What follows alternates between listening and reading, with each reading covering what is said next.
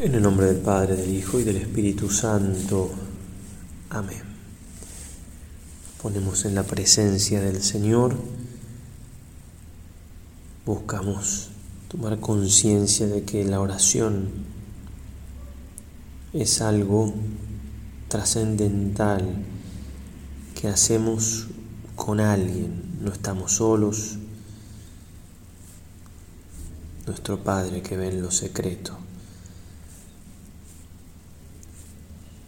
Y comenzamos pidiéndole al Señor la gracia de que todas nuestras intenciones, acciones, operaciones, todo, todo lo que hagamos cuando recemos y meditemos, se ordene a Él, a su mayor servicio de alabanza, que podamos cumplir el principio y fundamento en esta meditación.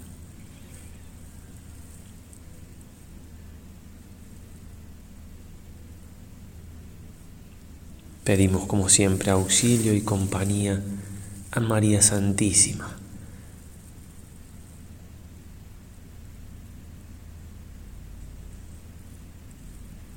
Como dirá San Luis María en el Tratado de la Verdadera Devoción, cuando estemos con el Señor en oración, nunca estemos solos, siempre esté María con nosotros.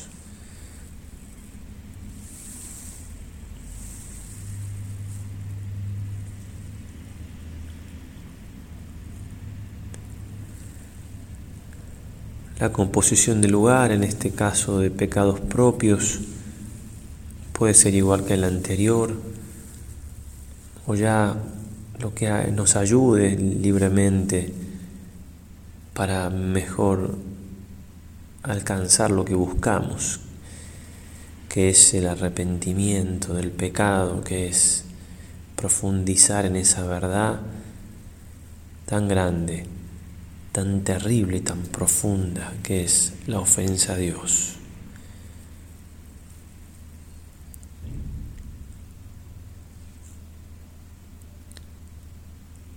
Lo que sí va a cambiar San Ignacio en esta meditación en comparación con la anterior es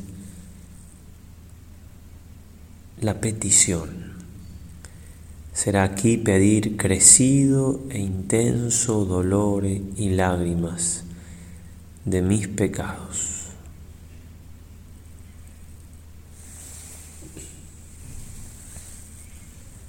Es decir, un paso más de lo que pedíamos en la meditación anterior, ya no vergüenza y confusión, por los que fueron dañados y yo no, sino dolor intenso, crecido, y ojalá llegar a las lágrimas.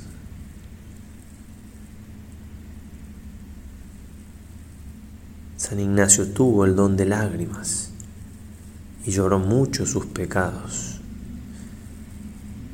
También lloró de consolación tanto que sus ojos se ponían malos a veces de tanto llorar por el amor de Dios. Aunque no lleguemos a esas lágrimas tan abundantes, sí podemos llorar nuestros pecados.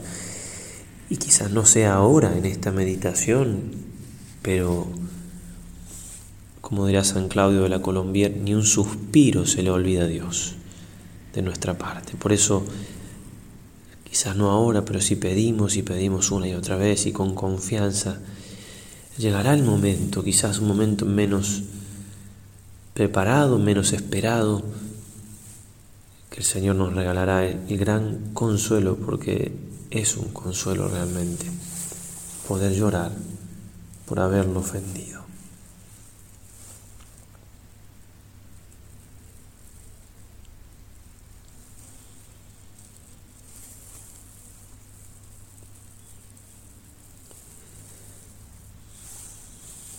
Pedid y se os dará, buscad y hallaréis, golpead y se os abrirá.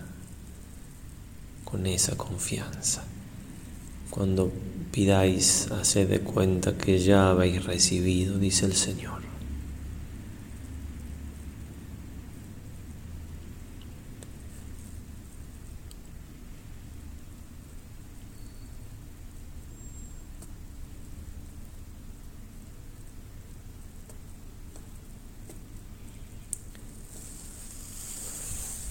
Te pido, Señor, la gracia de la compunción, del arrepentimiento intenso de mi pecado, de dolerme de haberte hecho crucificar, de dolerme de haberte dado la espalda, de haberte ofendido.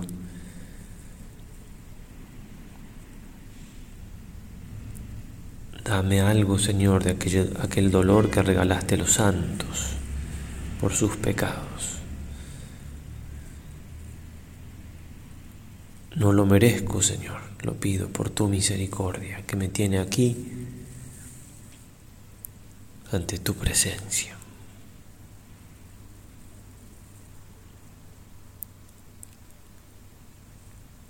Y si te estoy pidiendo, Señor, esto sin tantas intenciones de alcanzarlo, sin tanta fuerza, pues te pido también esa fuerza. Si no lo quiero como debería quererlo, te pido la gracia de quererlo como debería. Tú has dicho, Señor, sin mí nada podéis hacer. No me olvido de esas tus palabras y te suplico misericordia.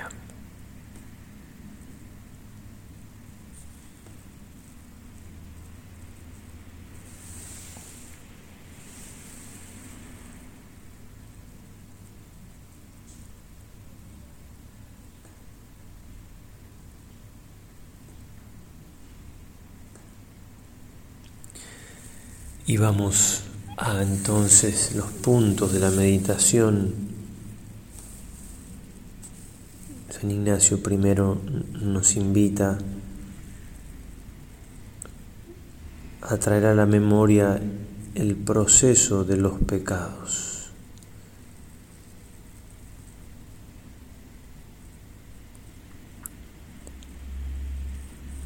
mirando de año en año, de tiempo en tiempo, mirando lugar donde he vivido, la conversación que he tenido, el oficio en que me he ocupado.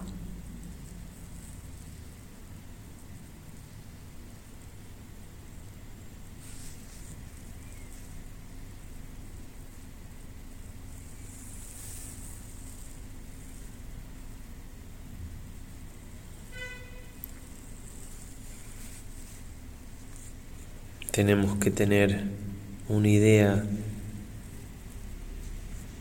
global, completa, profunda, con la gracia de Dios, de que somos pecadores y grandes pecadores.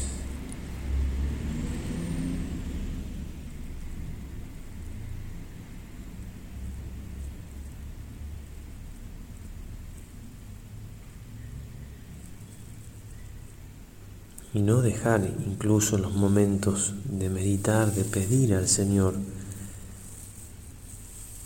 si pudiera ser en cada momento su luz para alcanzar lo que cada punto tengo que alcanzar. En este caso, recordar los pecados.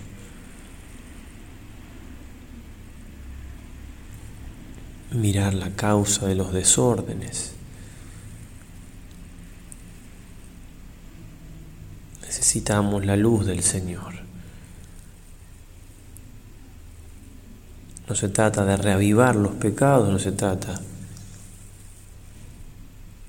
tampoco de caer en escrúpulos de si fueron confesados o no, se trata de llegar a la convicción de que soy un pecador y un gran pecador.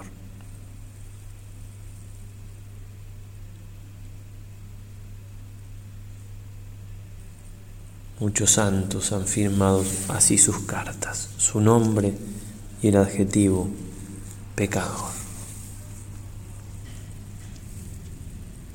No lo decían como un cumplido con una falsa humildad, por supuesto lo decían convencidos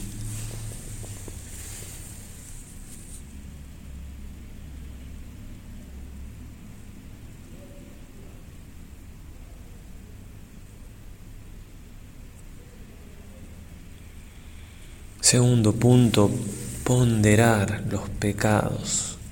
mirando la fealdad y la malicia que cada pecado mortal cometido tiene en sí, dado que no fuese vedado.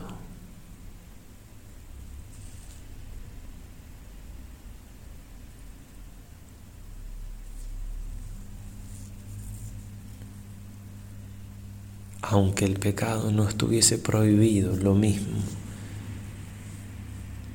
tiene una fealdad y malicia inconmensurable. La malicia le viene de la esencia del acto en contra de Dios, de desobediencia a Dios.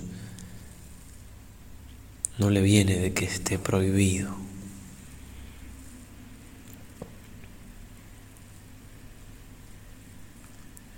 Buscar los motivos que pueden ayudarme a ponderar esos pecados. Cada uno verá por dónde lo lleva el Espíritu Santo. El Padre Gabriel nos ofrecía algunas ideas al respecto. Pensar en que el pecado deshace el plan de Dios sobre cada alma.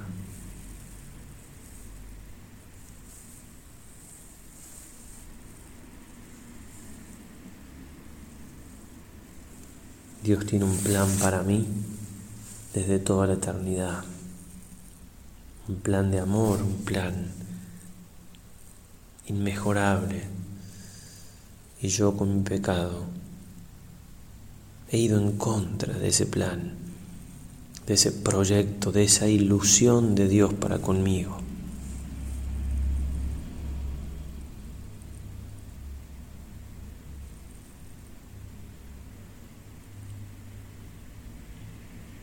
esa ilusión del Señor que se fundamenta en una relación de padre a hijo, una relación realísima. Por eso el pecado me transforma en un traidor.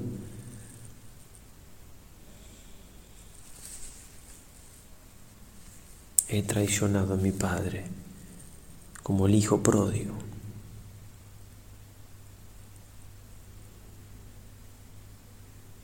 Soy un mal hijo, un mal siervo, porque Dios es Padre, es Señor, pero Dios también es esposo, el esposo del alma. El pecado me hace un, infiel adúltero, así el Señor le habla al pueblo en el Antiguo Testamento. También Dios es mi amigo, falte a la lealtad de la amistad.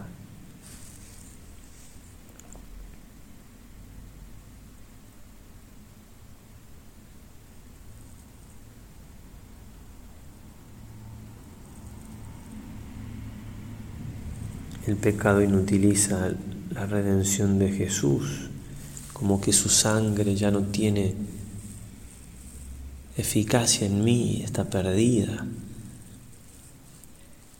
Por supuesto que en nosotros arrepentidos eso no es así, pero cuando pecamos estábamos haciendo eso, estábamos haciendo que la sangre del Señor no nos sirviera porque estábamos yendo contra ese Señor, porque el pecado en el momento de hacerlo se pone en contra de la redención.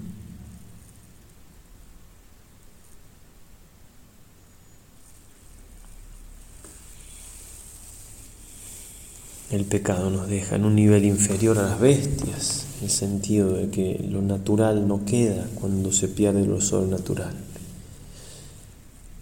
Dirá Chesterton, quitad lo natural, lo sobrenatural y encontraréis lo antinatural, lo diabólico.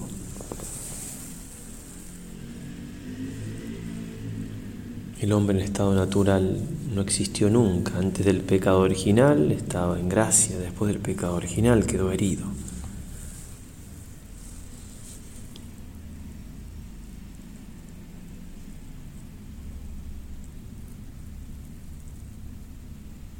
caído de Dios, caes de ti mismo, dirá San Agustín.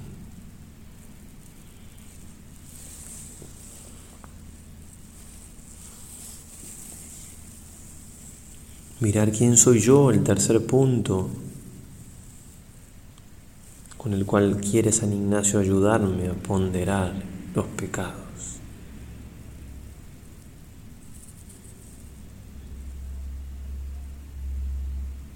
¿Quién soy yo en comparación de todo lo creado, de todos los miles de millones de personas que habitan esta tierra? En comparación con los ángeles, en comparación con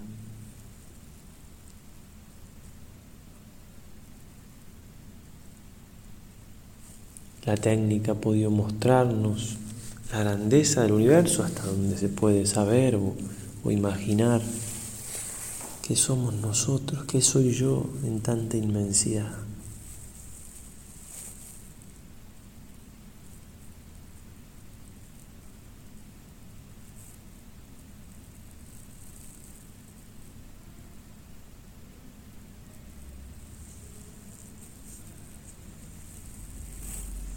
Pedirle al Señor la luz, Señor, que me conozca y que te conozca, como diría como rezaba San Agustín, para que te ame y me aborrezca. Que rompa el Señor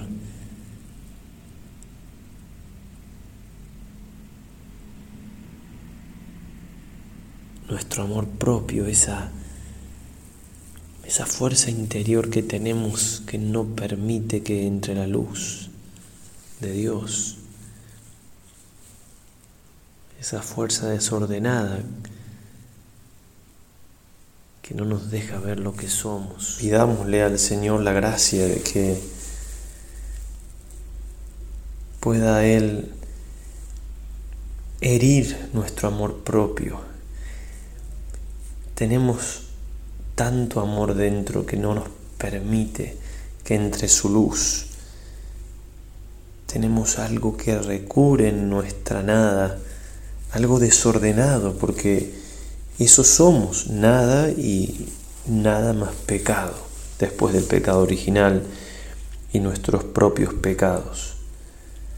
Pero mientras no dejemos que entre la luz, no podremos caminar firmes hacia la santidad.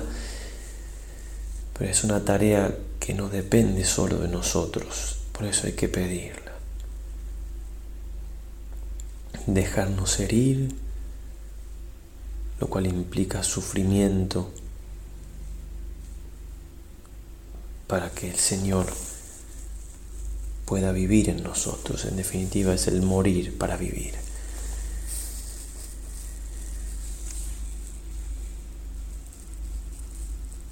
El cuarto punto que nos va a sugerir San Ignacio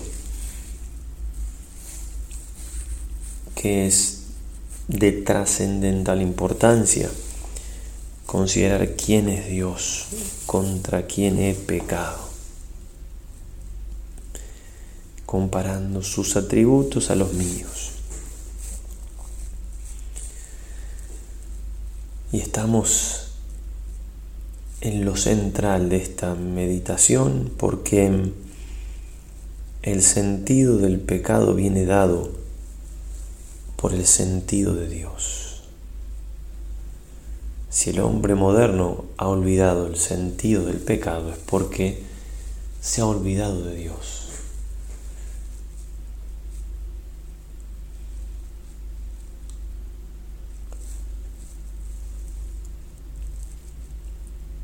De Dios es más lo que desconocemos que lo que conocemos, no nos vamos a cansar de repetirlo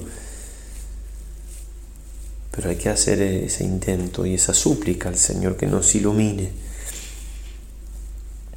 Puede servir a veces pensar en la distancia que nosotros percibimos de una persona aún en el plano humano. No puede ver talentos en determinadas personas que uno dice, qué lejos estoy de eso, de esta inteligencia, de esta fuerza de voluntad, de este talento para, para el arte, para la música, para la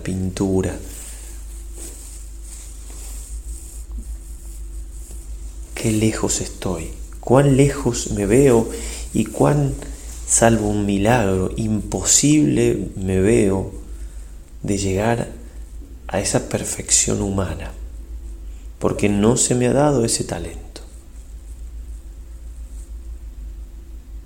Ahora bien, si uno da el paso a los santos, cuánta más diferencia vemos, cuán lejos nos sentimos.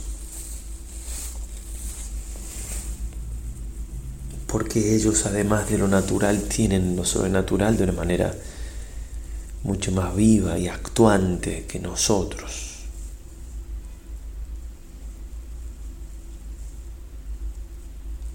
Bien, esta comparación nos puede ayudar para que luego demos el salto. El salto al vacío en el sentido de que es un salto a lo desconocido porque a Dios no lo terminamos de conocer. Es una forma de decir, es un salto hacia el infinito, hacia la plenitud. ¿Cuánto más grande será Dios entonces?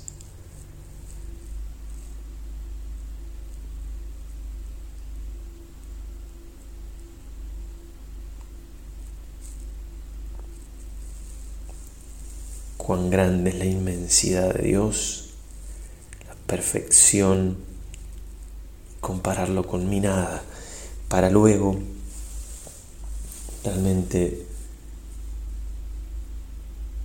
profundizar al menos un poco más de la terrible desgracia del pecado.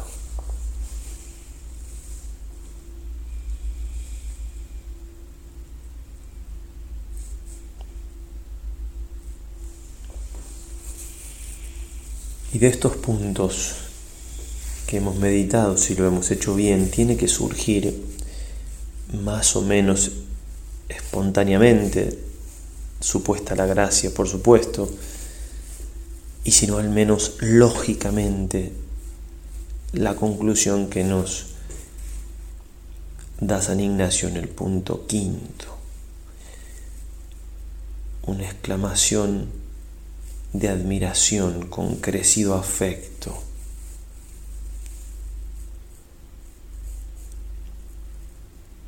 Viendo cómo la creación ha soportado a este pecador que soy yo, no solamente Dios, sino también lo creado. Como si la mano divina pusiera freno a las criaturas que piden justicia por su Creador. Y si pudieran entonces, aniquilarían a este ser pecador y rebelde que soy yo.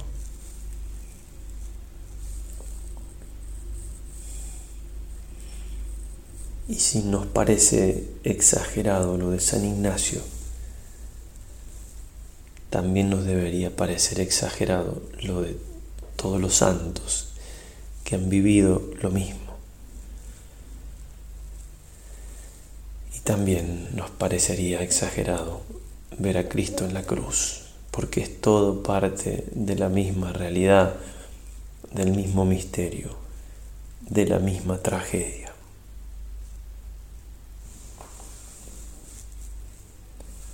Y aquí puede brotar entonces ese deseo de más luz de Dios. Ojalá pudiéramos vernos a nosotros mismos como Dios nos ve. Como los santos se veían a sí mismos con esa luz divina que no implica en absoluto, como hemos dicho, no sentirse amados por Dios, sino todo lo contrario.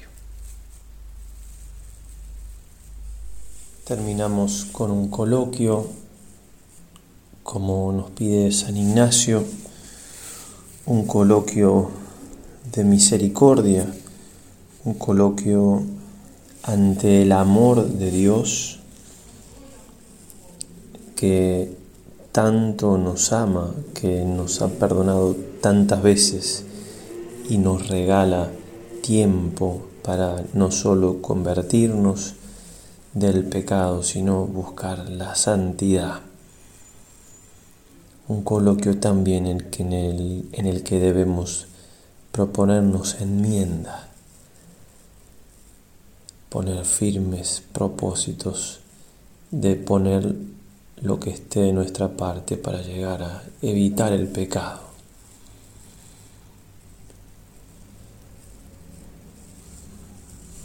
Señor Jesucristo, ante cuya presencia me encuentro, ya que estés presente también en mi alma por la gracia. Te agradezco haber podido hacer esta meditación de este tema difícil pero necesario. Te agradezco permitirme hacer estos ejercicios donde en este momento puedo poner los ojos en algo tan triste, pero de lo cual si me arrepiento puede incluso misteriosamente transformarse en, en causa de felicidad, porque tu amor puede hacer eso, además de perdonarme, puede sacar bienes de los males, incluido el mal con mayúscula que es el pecado.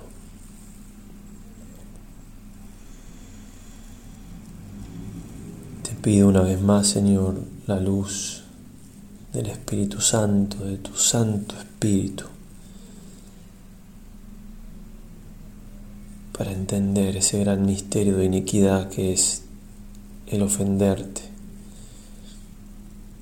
te pido lo mismo para mis hermanos que están haciendo conmigo los santos ejercicios.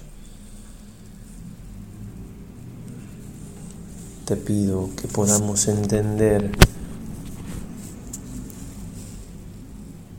en este mundo que niega el pecado absolutamente, que negar el pecado es una de las maneras de negarte a ti.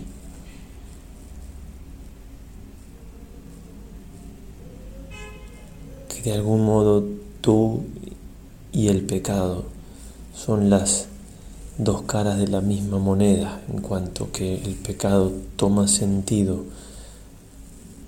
por ser una ofensa hecha contra tu amor.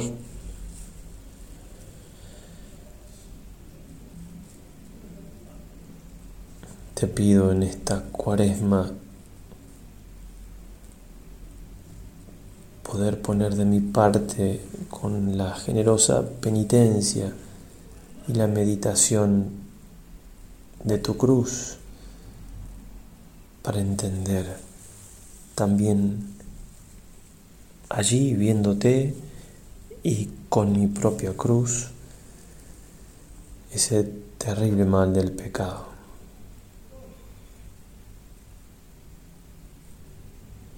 Y si bien te pido lágrimas, Señor, más te pido los efectos de esas lágrimas.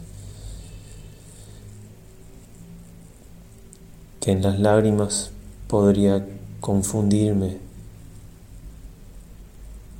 y en los efectos no. Es que en el sentimiento puedo creer que está realmente la virtud y a veces no es tal. Pero en la decisión firme de no caer en pecado, que sería el fruto más hermoso de las lágrimas, ahí no me puedo equivocar.